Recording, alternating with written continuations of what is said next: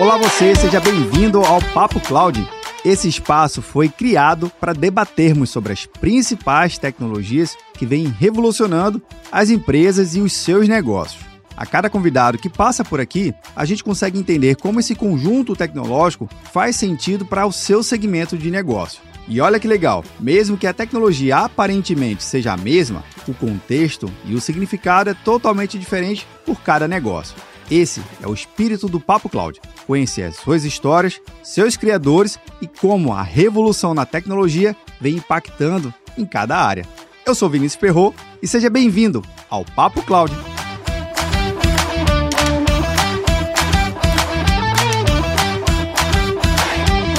Olá você, seja muito bem-vindo ao Papo Cloud. Eu sou o Vinícius Ferro e nesse episódio a gente vai falar sobre segurança da informação e de novo, eu gosto sempre de repetir, segurança nunca é demais e é sempre bem-vinda, principalmente nos dias de hoje, entender exatamente como e quais são os aspectos importantes para você montar a sua jornada na segurança.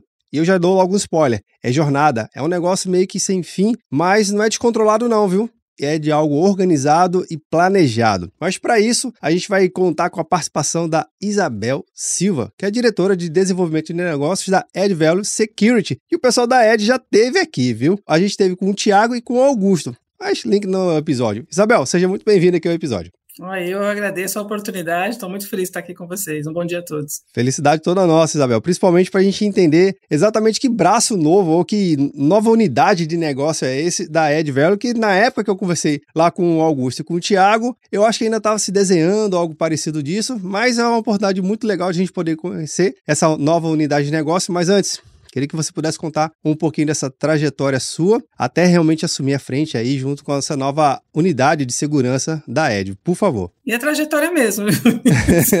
eu já tenho aí um, um, bom tempo de mercado. Eu comecei muito cedo, comecei a minha vida no varejo, trabalhando numa grande rede de lojas de, de supermercado, de, perdão, de roupas, perdão, e também tinha uma parte de mercado comecei trabalhando com private label, né, com cartão private label. Minha início da minha vida profissional foi toda com meios de pagamento. Eu trabalhava no escritório central dessa grande empresa e ali foi uma escola. Ali eu fiquei 13 anos, aprendi muito de vida profissional, né? Nós quando estamos começando meio como se comportar, como fazer as coisas e tudo mais. Aprendi muito, é, foi realmente uma grande escola para mim. Depois eu fui para uma outra indústria também de meios de pagamento, mas aí um cartão de crédito mesmo. Fiquei lá por quase três anos, uma escola de cartão de crédito, onde eu aprendi tudo. Me ajudou muito nessa questão de prevenção à fraude, porque lá eu era responsável. Naquela época, a segurança da informação nem era o nome que se usava, era o nome risco que se usava, né? Então, eu trabalhava com a parte de prevenção à fraude. Na época, as fraudes com cartões de crédito era uma coisa absurda, não tinha chip, não tinha nada. E eu trabalhava nessa área e aprendi muito a como lidar com essa questão de compliance e também com, com o risco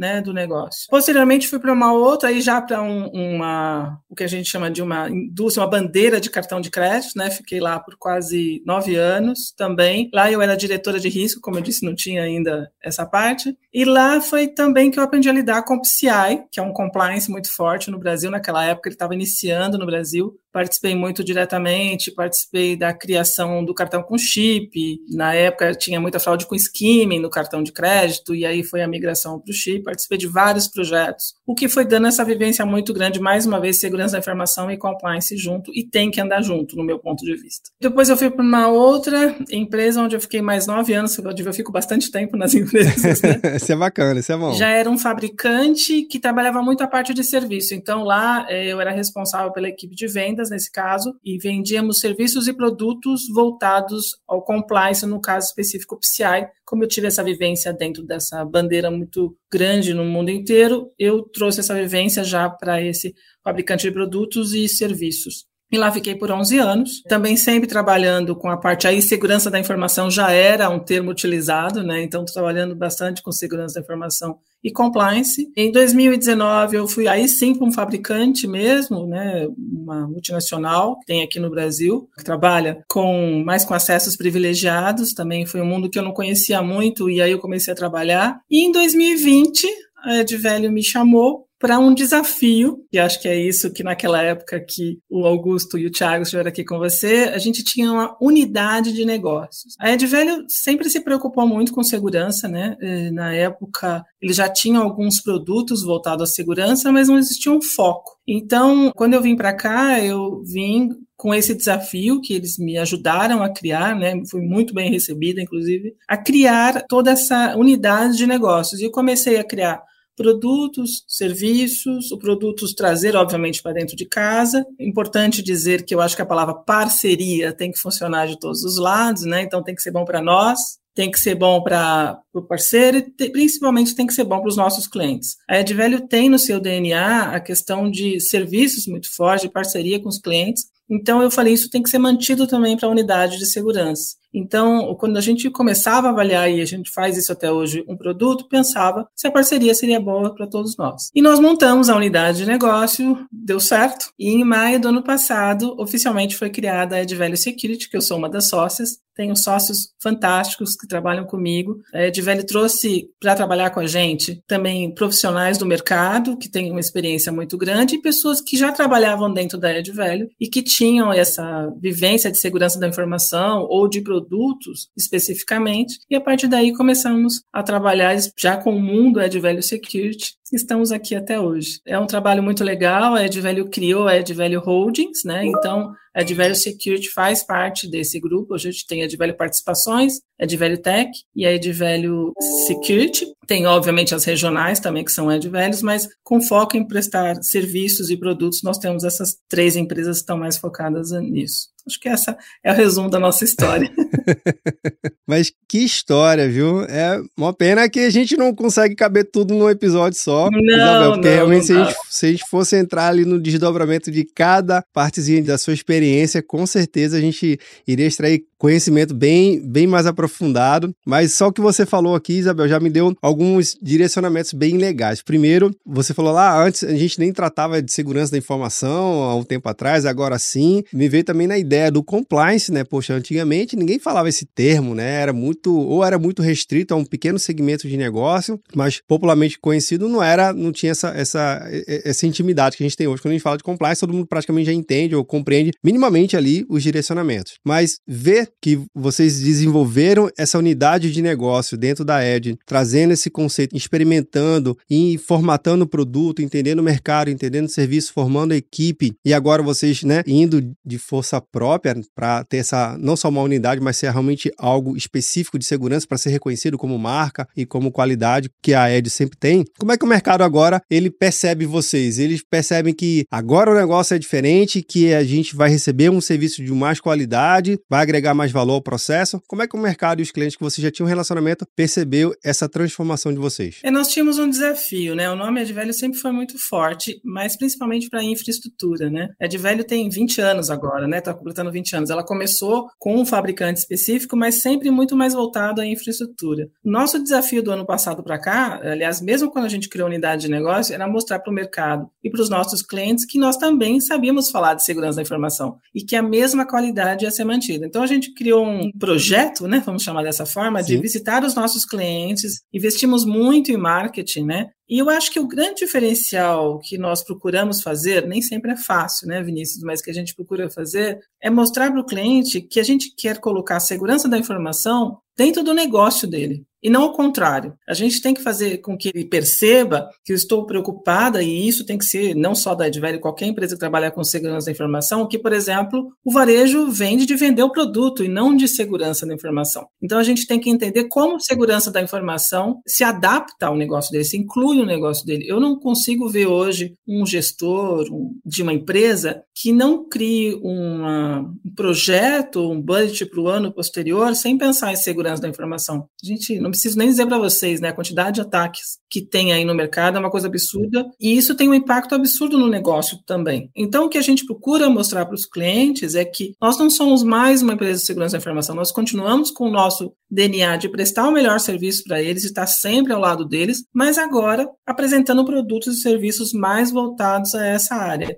Ainda estamos nesse desafio eu acho que a gente tem esse, essa obrigação, primeiro, de trabalhar a nossa base e mostrar para eles: ó, nós continuamos os mesmos, estamos sempre ao lado de vocês, só que agora nós temos um foco voltado à segurança da informação. E, por outro lado, mostrar para o mercado que nós estamos aqui, que nós temos pessoas competentes, que nós temos bons produtos. A gente tem uma preocupação muito grande com o produto. Toda vez que a gente traz um produto para dentro de casa, a gente tem como premissa que nós vamos nos preparar tecnicamente. Então, significa Sim. que nós vamos entender o produto, né? Vamos mostrar para o cliente, temos autonomia para fazer uma demo, para fazer uma apresentação. Depois que o cliente fecha, a gente pode fazer a parte de MSS também e também a parte de suporte, porque muitas vezes para um cliente depender do fabricante dá um pouco de medo, né? Às vezes pelo idioma, às vezes por receio, por não conhecer direito. Então eles conhecem a Ed Velho. Então a Ed Velho está aqui e continua esse trabalho também tecnicamente. Esse é o nosso desafio. Uma coisa que a gente procura muito, toda vez que a gente vai trazer um produto, por exemplo, ou vai criar um serviço, a gente pensa o que, que nós vamos agregar ao nosso cliente? Não adianta, por exemplo, trazer um produto que ele vai ter que contratar um monte de recursos humanos. Eu nem preciso dizer para você é. a dificuldade que é contratar Bastante. recursos humanos nesse país, né? Sem dúvida. Então, assim, a gente procura trazer um produto que vai ser um diferencial. Tem um, um dos meus sócios que ele fala isso. A gente tem que pensar que um produto tem que trabalhar para ele, não ao contrário, não ele trabalhar para aquele produto, para aquela solução. Então a gente procura sempre trazer, a gente toda hora estamos olhando produtos novos no mercado, a gente nunca fecha a porta, mas também não vamos trazer produto que vai ser mais um que vai ficar na prateleira e ninguém vai dar foco. Então a gente sempre tem essa preocupação. Por isso que eu falo que a palavra parceria tem que funcionar para os três, para nós, o fabricante principalmente para o cliente. Isabel, o que você falou aí, para mim, acho que faz todo sentido. E para quem está acompanhando aqui, vendo ou nos ouvindo, eu acho que também tem que ter muito esse sentimento de que é o produto que tem que trabalhar para mim e o know-how do parceiro tem que fazer com que ele tenha essa sensibilidade. Eu acho que você falou uma coisa que me surgiu muito isso. É ter a sensibilidade de entender o negócio do cliente, se é varejo, ele não está ali para vender a segurança da informação. O objetivo do, do cliente é outro. Tanto é que a natureza do serviço é outra ali. Então a preocupação são outras. Obviamente, a segurança ela complementa a estratégia de uma boa, de um bom atendimento no seu varejo. Esse sentimento, esse detalhe, essa curadoria que vocês fazem antes de entender simplesmente tá aqui o software, amamos o software, muito legal, gostamos de ver o negócio funcionando, mas calma, vamos entender o propósito daquilo ali para aí sim personalizar meio que sobre medida, né? A gente fazer um, um, processo bem mais cuidadoso do que simplesmente tá aqui o software melhor do, do mundo, mais moderno, mais up to date. Não é assim que funciona, né, Isabel? Não, não é assim eu acho que a gente, claro, nós temos muito que amadurecer ainda em segurança da informação, não tem a menor dúvida. Mas eu acho que se você olhar há três anos atrás, antes da pandemia, por exemplo, teve uma, um amadurecimento meio que né, forçado, Sim. mas teve um amadurecimento do mundo em segurança da informação. Então, quando a gente conversa com o cliente, já, já não tem mais. A Ed Velho começou assim, e eu levo isso muito, muito à frente, que não tem como você, desculpa a expressão, mas enfiar um produto goela abaixo do cliente. Não é isso que a gente quer, porque quando for vencer, ele não vai vai renovar. Não é isso que a gente quer. A gente quer realmente. Você já deve ter escutado o Thiago falar isso, né? Mas a gente, o nome é de velho quer dizer alguma coisa. A gente tem que agregar valor, né, aos nossos clientes. Quando a gente conversa com o cliente, por exemplo, a gente trabalha com uma solução aqui de inteligência artificial, né? E eu, particularmente, gosto muito de inteligência artificial. Então, quando o cliente eh, busca uma solução onde ele vai ter menos demanda de recursos humanos, onde ele precisa ser, a gente chama de um tiro certo, né? Ele tem que saber exatamente o que ele vai comprar, eu sempre falo, olha, você tem que pensar qual o seu objetivo, qual a sua principal dor hoje. Usando esse exemplo de inteligência artificial, ela facilita muito a vida dos clientes, eu não tenho a menor dúvida disso. Mas também ela não é a bala de prata, né? Ela, ela realmente precisa de uma alimentação, ela tem muita autonomia, não tenho a menor dúvida, mas ela também precisa de uma alimentação porque, como qualquer inteligência artificial, ela vai aprendendo conforme você vai alimentando. Nós, seres humanos, somos assim, né? Quanto mais informação nós temos, mais nós aprendemos. Então, eu acho que escutar a dor do meu cliente e não oferecer para ele, ou não tentar oferecer para ele, algo que ele não vai usar e que não vai resolver o problema dele, tem que ser o nosso diferencial. Tem que escutar. É muito duro quando você tem uma dor, né? Você tem um problema para resolver e vem um monte de fornecedor te falar um monte monte de coisa que não vai atender a sua problema. Eles só estão preocupados em vender. Então, acho que essa preocupação é super relevante, todo mundo deveria ter. Que bom que vocês têm essa preocupação, viu? Porque andando e vivendo o mercado ao longo desses anos, eu percebo que é muito mais o cenário que você citou um pouquinho lá atrás, que é muito mais a preocupação de posicionar o software e vender e renová-lo, do que essencialmente compreender aspectos de negócio para fazer sentido para o cliente. Você comentou também, Isabel, a, a respeito da inteligência artificial, ela é algo extremamente mais presente hoje do que há uma década atrás. E eu imagino que daqui a uma década para frente, ela vai ser tão mais presente que talvez a gente nem mais comente dela, né? A gente age ela com uma, uma mais naturalidade. Mas alinhar esse contexto também, o compliance das empresas, ele vai muito além de, do software, vai muito além da inteligência artificial. Ele tem aspectos externos que influenciam diretamente na solução. E na sua bagagem de experiência, Isabel, como é que você percebe hoje essa união entre novas tecnologias, inteligência artificial e o compliance da empresa? Será que dá para a gente combinar e andar tudo junto? Eu acho que vai ser o caminho. Não vai ter muito como fugir disso. Primeiro, porque hoje segurança da informação e compliance não tem como andar separado. Você imagina, vamos pegar, vamos pegar um NIST ou um ISO. Para nós que trabalhamos segurança da informação, e eu já estive do outro lado da mesa recebendo fornecedor, e eu sei como é duro escutar inúmeros fornecedores ao mesmo tempo. Eu sei que eles estão lá para vender, né? Mas a gente também tem o nosso dia a dia, então tem que pensar como é que a gente divide isso. Então, quando a gente está pensando no compliance, Hoje, a evolução dele, seja PCI, seja NIST, seja é, RIPA, enfim, ou qualquer outro regulatório que o Banco Central solte, todos eles estão muito voltados hoje à segurança da informação. O dado é uma coisa muito importante. Está aí LGPD ou GDPR, né, que está basicamente focado nisso. Então, pensando um pouquinho, qualquer tecnologia, seja ela inteligência artificial ou outra, vai ter que se adaptar a isso, né? O NIST, por exemplo, ele já está falando muito em microsegmentação. Há dois anos atrás ninguém falava em microsegmentação. Então, ele já vem pensando nisso. O PCI, antigamente, muitas questões de softwares ou de ferramentas eram recomendações. Agora, obviamente, ele não fala o nome, mas ele fala o que a ferramenta tem que fazer. Então, a gente vem aí num caminho que não tem como fugir. E eu acho que a inteligência artificial, claro, um pouco mais longo, mas ela vai entrar nisso também, Vinícius. Eu acho que a gente tem que avaliar a inteligência artificial em duas pontas. Como qualquer nova tecnologia, a gente tem que ter muito cuidado. Eu gosto de inteligência artificial porque, mais uma vez, a gente tem poucos recursos humanos, a gente tem pouco investimento, a gente tem poucos profissionais, infelizmente, eu digo isso, poucos profissionais preparados para a segurança da informação. Então, é, eu gosto dela porque ela facilita bastante a vida do cliente. Particularmente a que a gente trabalha, ela tem a resposta autônoma, quando ela identifica uma movimentação que pode ser um ataque, então facilita bastante. É um incidente e a resposta àquele incidente muito rapidamente falando. Então, eu particularmente gosto muito. Mas, a gente estava falando ontem, por exemplo, do chat GPT, né, sobre todo essa, esse boom. Ele é um deles, né? Existem é, outras aí sendo criadas.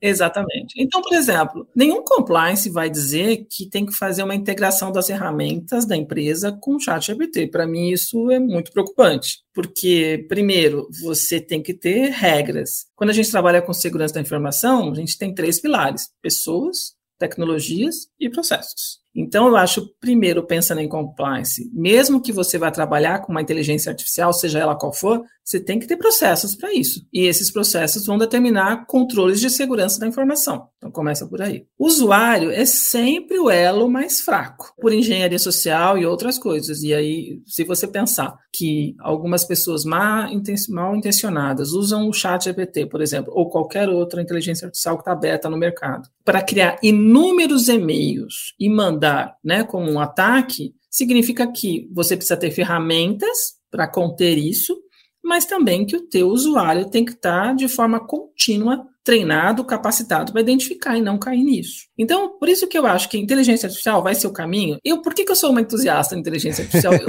o, que ela, o que ela faz com a medicina é uma coisa fantástica. É incrível. Você poder fazer cirurgias aqui de São Paulo e fazer uma cirurgia no Recife ou em Fortaleza, ela conseguir acumular os dados do cliente, tudo isso é muito interessante. E como qualquer inteligência artificial, quanto mais dado você tá, mais ela aprende, então mais efetiva ela vai ser. Então, eu acho que ela é extremamente importante. O que eu não concordo, e eu acho que o compliance vai dizer isso muito claramente para cada obviamente, dentro do ramo de atividade de cada um, como é que eles vão usar, é, pô, apareceu uma inteligência artificial, vamos usar. Não é assim. Tem empresas que não permitem essa integração. Eu também não permitiria. Você consultá-la é uma coisa, integrá-la à sua rede, integrá-la às suas tecnologias, para mim, é completamente. Veja bem, né?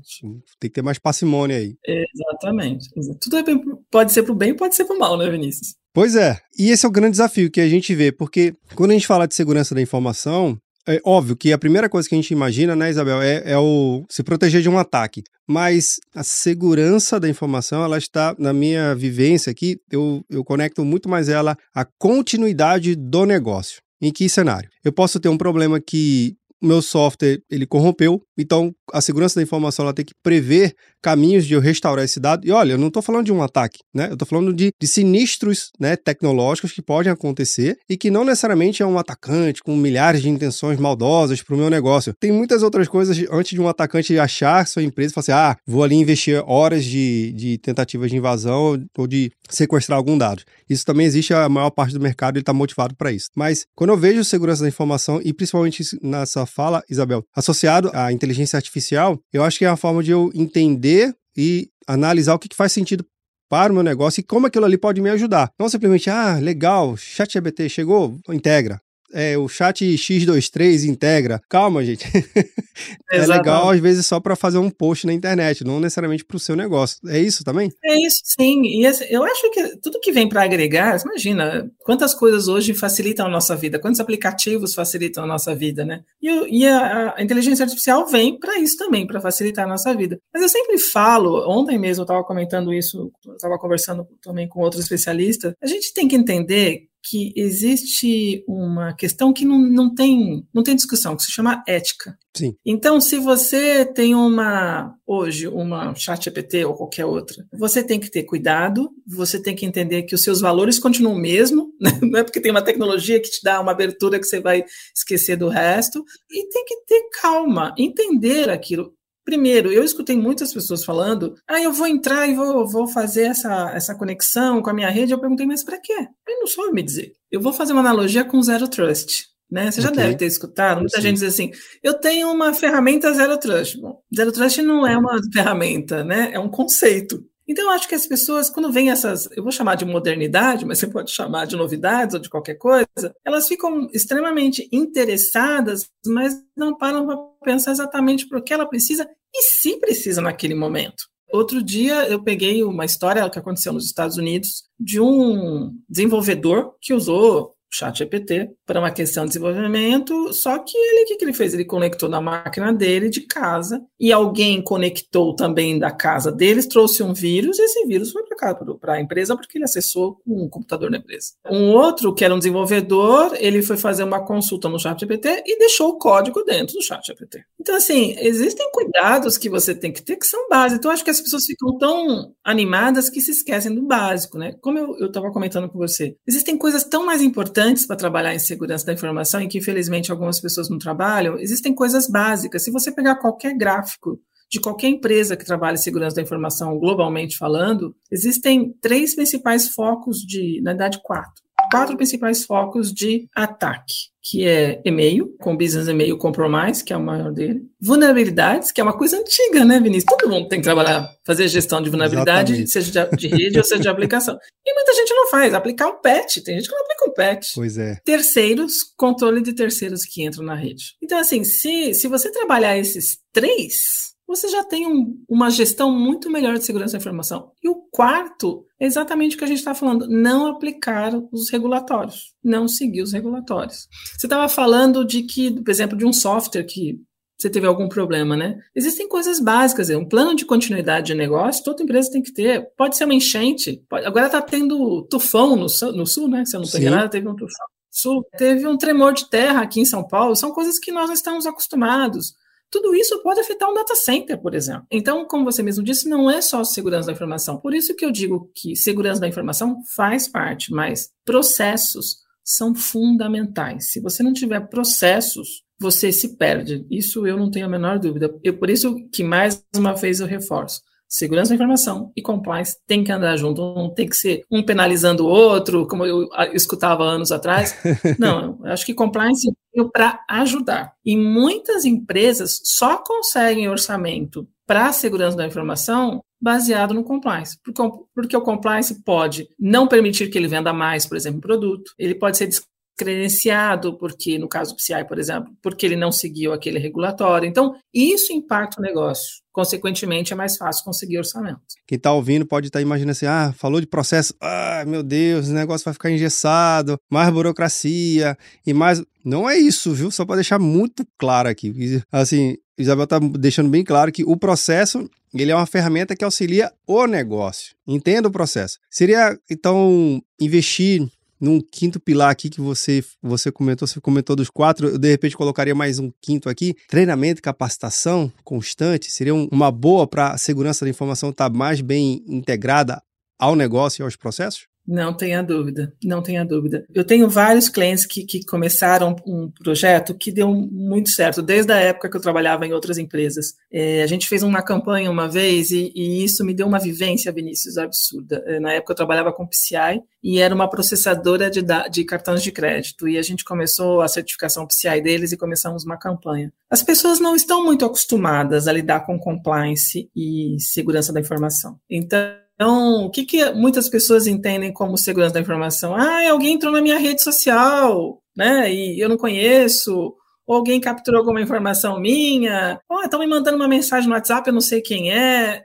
Então, é isso que eles entendem. Importante, super importante, não tenho a menor dúvida. Qual o papel delas dentro da empresa é muito importante. Então, Capacitação, capacitação, capacitação. Eu não tenho a menor dúvida. Treinamento, obviamente, usando um vocabulário não técnico, né? Porque Sim. não é o dia a dia deles, é meu, é seu, mas não é deles. Então, fazendo treinamentos e, obriga e treinamentos obrigatórios, todo mundo tem que participar. Se vocês fizerem, né, os nossos, as pessoas que estão nos ouvindo, fizer treinamento de uma hora por mês, isso é o suficiente. Pode ser fisicamente, porque algumas pessoas gostam de unir no auditório e fazer eu mesmo já fiz isso, ou através de alguma coisa no computador mesmo, né, que possa responder um quiz no final para saber se ele entendeu. Cada um com a sua característica, mas tem que fazer. Uma outra coisa que é muito importante é política de segurança da informação. Todo mundo tem que saber que existe uma política e deve seguir essa política. Isso, recursos humanos tem que colocar lá na integração, Desde o princípio, todo mundo tem que saber. E por que, que tudo isso é importante? Porque você pode ter as melhores tecnologias, as melhores. Se um ser humano cometer um erro, não vai adiantar nada. Há anos atrás, acho que há uns três anos atrás, tinha uma grande empresa aqui no Brasil que ela tinha várias tecnologias, várias. Só que uma pessoa esqueceu um código aberto. Pronto, foi o suficiente para isso. Então, eu acho que fazer um treinamento, voltando naqueles três pilares, né? Pessoas, tecnologias, processos. Se você treinar essas pessoas e colocá-las no dia a dia. Que segurança da informação é importante para mim, Isabel, para você, Vinícius, para qualquer outra pessoa, tanto na empresa, mostrando qual é o papel dela, e também levando isso para o dia a dia né, deles. Eu acho que eles aprendem. A tecnologia está na retaguarda, né, evitando que um phishing, por exemplo, seja aberto, evitando ataques em massas, no caso do usuário, evitando engenharia social, mas ele vai estar capacitado para poder identificar e tomar a decisão de não abrir um link, de não abrir um arquivo, de não responder um e-mail que ele não conhece, não responder um SMS com um clique no link que ele recebeu, que eu, pelo menos, acho que eu recebo uns 10 por dia. Tudo isso é importante. Quem vai dar essa capacitação é o treinamento. Então, eu acho que você está certíssimo nesse ponto. Tem algumas empresas que fazem coisas muito legais, criam um banner então, campanha segurança da informação. É, passe aqui, conheça, aí dá um, sei lá, uma informação para ela, ela ganha um pacote de pipoca. Tem inúmeras coisas para fazer, sabe? Eu tenho inúmeras ideias, inclusive. Dá para ser lúdico, né? Dá para trazer esse ambiente mais leve de um tema que, de certa forma, é um pouco difícil de tratar. Essa dinâmica de ser lúdico pode ser uma alternativa interessante, né? É, nós fizemos aqui dentro, nós também né, somos uma empresa de segurança da informação, então nós também temos equipe de vendas, equipe de suporte, recursos humanos. Eles não estão acostumados com a parte de segurança da informação, então nós também fizemos isso. Nós fazemos uma capacitação, nesse caso foi online, que a nossa equipe está distribuída pelo Brasil inteiro. Exatamente, o tema foi engenharia social, trazendo isso para redes sociais deles, né, os riscos que eles correm, a troca de senha a cada 90 dias, como criar uma senha segura, enfim, tem inúmeras coisas que você pode fazer. Nós fizemos aqui dentro, o pessoal gostou, entendeu e, e vamos continuar nesse fluxo também. Isabel, considerando tudo que você falou aí, daria para a gente ter uma noção do portfólio de vocês agora, porque a gente entende aqui que são várias frentes de atuação, mas como é que seria o portfólio da Advanced Security nesse momento? Vamos lá. Hoje, e falo hoje, porque nós já estamos trazendo mais três fabricantes, como o contrato não está assinado ainda. Vamos fazer uma data aqui, né? Um checkpoint. É, é, exatamente, eu não vou falar. Mas a gente tem, eu vou começar pensando na rede, eu vou dividindo para não esquecer nenhum, porque é muita Perfeito. coisa. Bom, o primeiro deles, vamos falar um pouco Palo Alto. Palo Alto a gente tem aí toda a parte de Firewall, né, que todo mundo conhece, a, a, Palo Alto inicialmente, mas a Palo Alto investiu muito na parte de cloud, então toda a parte de Prisma, a parte de Cortex com SOC, a gente trabalha muito fortemente para ele, capacitamos todos os nossos técnicos que trabalham com a Palo Alto para poder suportar os nossos clientes em cloud, eu nem preciso dizer para você, né, da migração para cloud, então é muito importante que eles entendam, tem suporte nosso da Palo Alto, nisso. A Kamai, que já está com a gente, acho que há mais de cinco anos, então um nome super forte, com a parte de UAF, anti-DDoS, proteção de DNS. Agora, a Guardcore faz parte da, da Kamai também está no nosso portfólio, com microsegmentação, que é um dos temas que eu falei aqui para você agora há pouco, que está crescendo muito e a tendência é que muitas empresas comecem a pensar nisso. Falando em inteligência artificial, nós temos Dark Trace. Dark Trace tem toda a parte também de e-mail e de rede. O que me parece extremamente importante na situação de Dark Trace é que, primeiro, todas as soluções são baseadas em inteligência artificial e o que é muito importante nisso é que ela não demanda um volume de pessoas analisando o tempo todo os alertas, porque ela tem uma resposta autônoma, né? Então é o Respond que faz a resposta autônoma é, evitando essa movimentação. Não bloqueia a rede, não derruba nada, mas elimina aquela movimentação. É o, chamado incidente resposta incidente, como eu comentei, e tem feito um grande sucesso exatamente porque ela tem uma autonomia, evitando aí um número muito grande de recursos humanos, além de fornecer toda a informação rapidamente de como evoluiu aquele comportamento ou suposto ataque. Pensando também na parte de gestão de vulnerabilidade, a gente trabalha com Qualis, então tem a parte de gestão de vulnerabilidade, gestão de pets, inventários, a quais tem muito mais produtos, mas a gente foca nesse três, nesses três. Dentro deles a gente tem o CISAM, que avalia também os softwares vencidos, né? Ele consegue identificar software, software vencidos na rede, que é um outro uma outra forma de ataque utilizada. Trabalhar, no meu ponto de vista, trabalhar a gestão de vulnerabilidade é o básico de governança de segurança da informação. Não tem como fugir, fugir disso, e Qualis faz isso de uma forma muito, muito completa. Depois a Beyond Trust, com toda a parte de PAN e, e acessos privilegiados, né, com o cofre de senha, mais a parte de, de gestão de privilégios, né, para nem preciso dizer para você, você sabe disso, né, Vinícius? Que os hackers buscam essas contas privilegiadas, dúvida. então tomar conta delas é, é o fundamental. CrowdStrike, toda a parte DR, é um líder e tem ferramentas fantásticas, tem aí um portfólio muito completo no que diz respeito a EDR, desde o antivírus com behavior, depois o crescimento do EDR com os Falcons e até como um SOC 24 por 7. Proofpoint é, um, é, uma marca que a gente trabalha bastante. Proofpoint tem ferramentas fantásticas. Eles, para mim, é a melhor, é, melhor fabricante focado em segurança de e-mails. Eles também têm uma ferramenta de treinamento de anti-phishing, né, que a gente chama, é o que a gente estava falando agora, né, que é a parte de treinamento. Hoje, através também da, do chat GPT e outras, aí são criados volumes absurdos de e-mail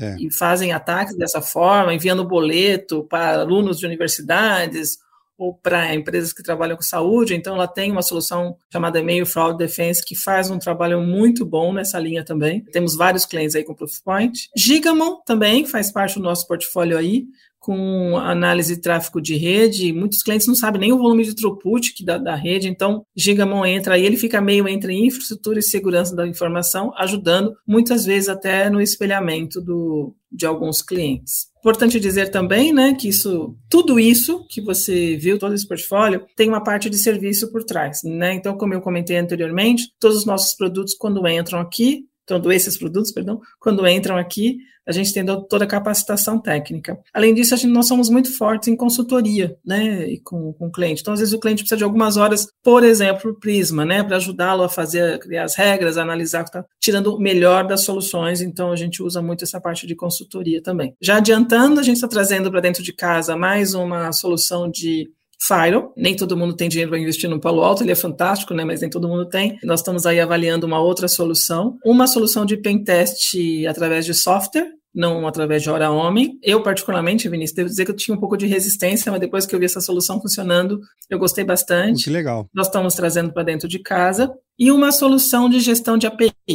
A API é uma realidade, não tem como voltar, ela está aí, só que é muito, muito importante cuidar de uma API. Também ataques acontecem através de uma API. Tem gente que cria API, ela fica lá, eles esquecem, não sabem nem o que aconteceu. Então, nós estamos trazendo para a casa uma, é, uma solução que acompanha desde a criação do API até o final. E uma outra solução de gestão de identidade também, que é essa uma falha que nós tínhamos dentro do nosso portfólio, também estamos fechando o contrato. Então tem, tem muito trabalho. Bastante. que legal, que legal. E acho que tá, tá super claro aqui, Isabel, que a preocupação do portfólio de vocês, com, é, você foi citando o, as soluções, os fabricantes, para mim foi fazendo sentido porque tem solução que vai fazer ser mais aderente a um determinado contexto, em um determinado momento do cliente e orçamento. Então, vai fazendo essa composição e o mais legal, vai atendendo com a consultoria. Não é só um software que, que, você, que vocês vão entregando. Isso que se torna grande diferença do mercado, viu, Isabel? Já muito bacana ver esse portfólio, viu? Muito bacana mesmo. Nós temos que pensar que nós temos clientes de todos os tamanhos, né? Aqueles que Exato. têm um orçamento robusto e aqueles que precisam de segurança da informação, mas não têm um orçamento robusto, né? Então, a ideia é poder trazer essas ferramentas que vão ajudá-los muito e nós ali na retaguarda, né? Sempre ajudando o cliente da maneira que ele quiser, com consultoria, com o MSS, enfim, cada um na sua característica, mas eu não, não consigo imaginar Ed Velho chegando lá, entregando o produto, falar tchau, ano que vem eu volto na renovação. não funciona desse jeito, sabe? Ai, então, que bom, é, que bom. É trabalho que a gente faz. bom saber disso, viu? Bom saber disso. Isabel, eu queria muito agradecer aqui a tua participação no Papo Cloud, acho que brilhantou bastante. A gente tem a última perguntinha que a gente faz aqui, viu? A gente gosta de refletir junto com nossos é. convidados. É o que cria todo o nosso pano de fundo aqui, tecnológico, que é tal da computação em nuvem. E a resposta, a gente fala assim, a resposta pode ser técnica ou não técnica. O que gostamos é a resposta que vem do coração. Então, bora lá, para a Isabel. O que, que é essa tal da computação em nuvem? É um caminho sem volta para mim. Eu acho que a, é uma coisa fantástica. Se você avaliar aqui, avaliar aqui há anos atrás, as pessoas, quando iam fazer seu orçamento de infraestrutura, ou elas colocavam menos do que ela devia, e aí no meio do ano tinha que comprar ou segurar o negócio porque não tinha como infraestrutura suportar, ou comprava demais e ficava obsoleto lá, ficava, perdão, sobrando espaço de, de, servidores ou de memória, cada um na sua característica. E aí muitas vezes se alugava, inclusive, para outras empresas. Então você imaginar que hoje você pode contratar um serviço desse e você usar de acordo com a capacidade, claro, né? Tem um custo para isso, nada de graça, mas e que tem alguém lá monitorando, isso é muito importante. Além disso, né, você poder acessar aplicativo que você quiser de qualquer lugar que você esteja no mundo, você poder fazer uma, um investimento sabendo que os seus dados estão num lugar, obviamente a gente espera que seguro, né, a depender da cloud que for contratada, né? Sim. Eu acho fantástico. Eu acho que não é bem o que você falou. Cada um tem seu ponto de vista. A minha única preocupação como profissional de segurança da informação é que se faça um bom contrato que entenda qual a responsabilidade dessa cloud, qual a responsabilidade do cliente para que não fique aí negócio no meio do caminho, limbo no meio do caminho, achando que um está fazendo e o outro a mesma coisa. Mas eu, eu, particularmente gosto muito da cloud. Eu acho que não tem outro caminho. A tendência, obviamente, tem algumas políticas aí que não permite que que a sua rede, enfim, que o seu negócio seja colocado na cloud, mas cada vez mais nós temos empresas investindo muito nisso e eu acho que é um caminho que não tem volta, é um caminho bom. Maravilha, Isabel. Gostamos da cloud também aqui, viu? Gostamos.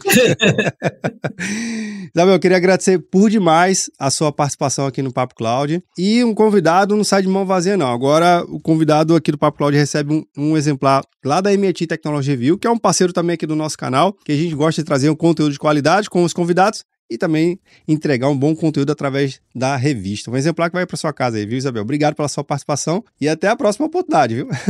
Eu agradeço o presente e agradeço o convite, foi muito legal, foi um papo muito bom. Espero ter contribuído com todos vocês. Maravilha. E você que está vendo ou nos ouvindo, o que você achou do bate-papo aqui com a Isabel? Eu adorei, principalmente pelos aspectos de pessoas e processos. Ferramenta tá aí, é legal, gostamos, amamos a ferramenta, ver funcionando é muito bacana, mas entender exatamente o contexto, eu acho que é o tom aqui que Isabel deixou bem claro. A segurança ela é algo gradativo e evolutivo, não para nunca. Tem inteligência artificial hoje e amanhã, quem sabe, uma inteligência meio não artificial, ninguém sabe, a tecnologia está aí para nos surpreender. Esse bate-papo não termina por aqui, a gente continua discutindo lá no nosso grupo do Papo Cloud Makers, link na descrição. Obrigado pela sua participação e audiência. E aí, tá na nuvem?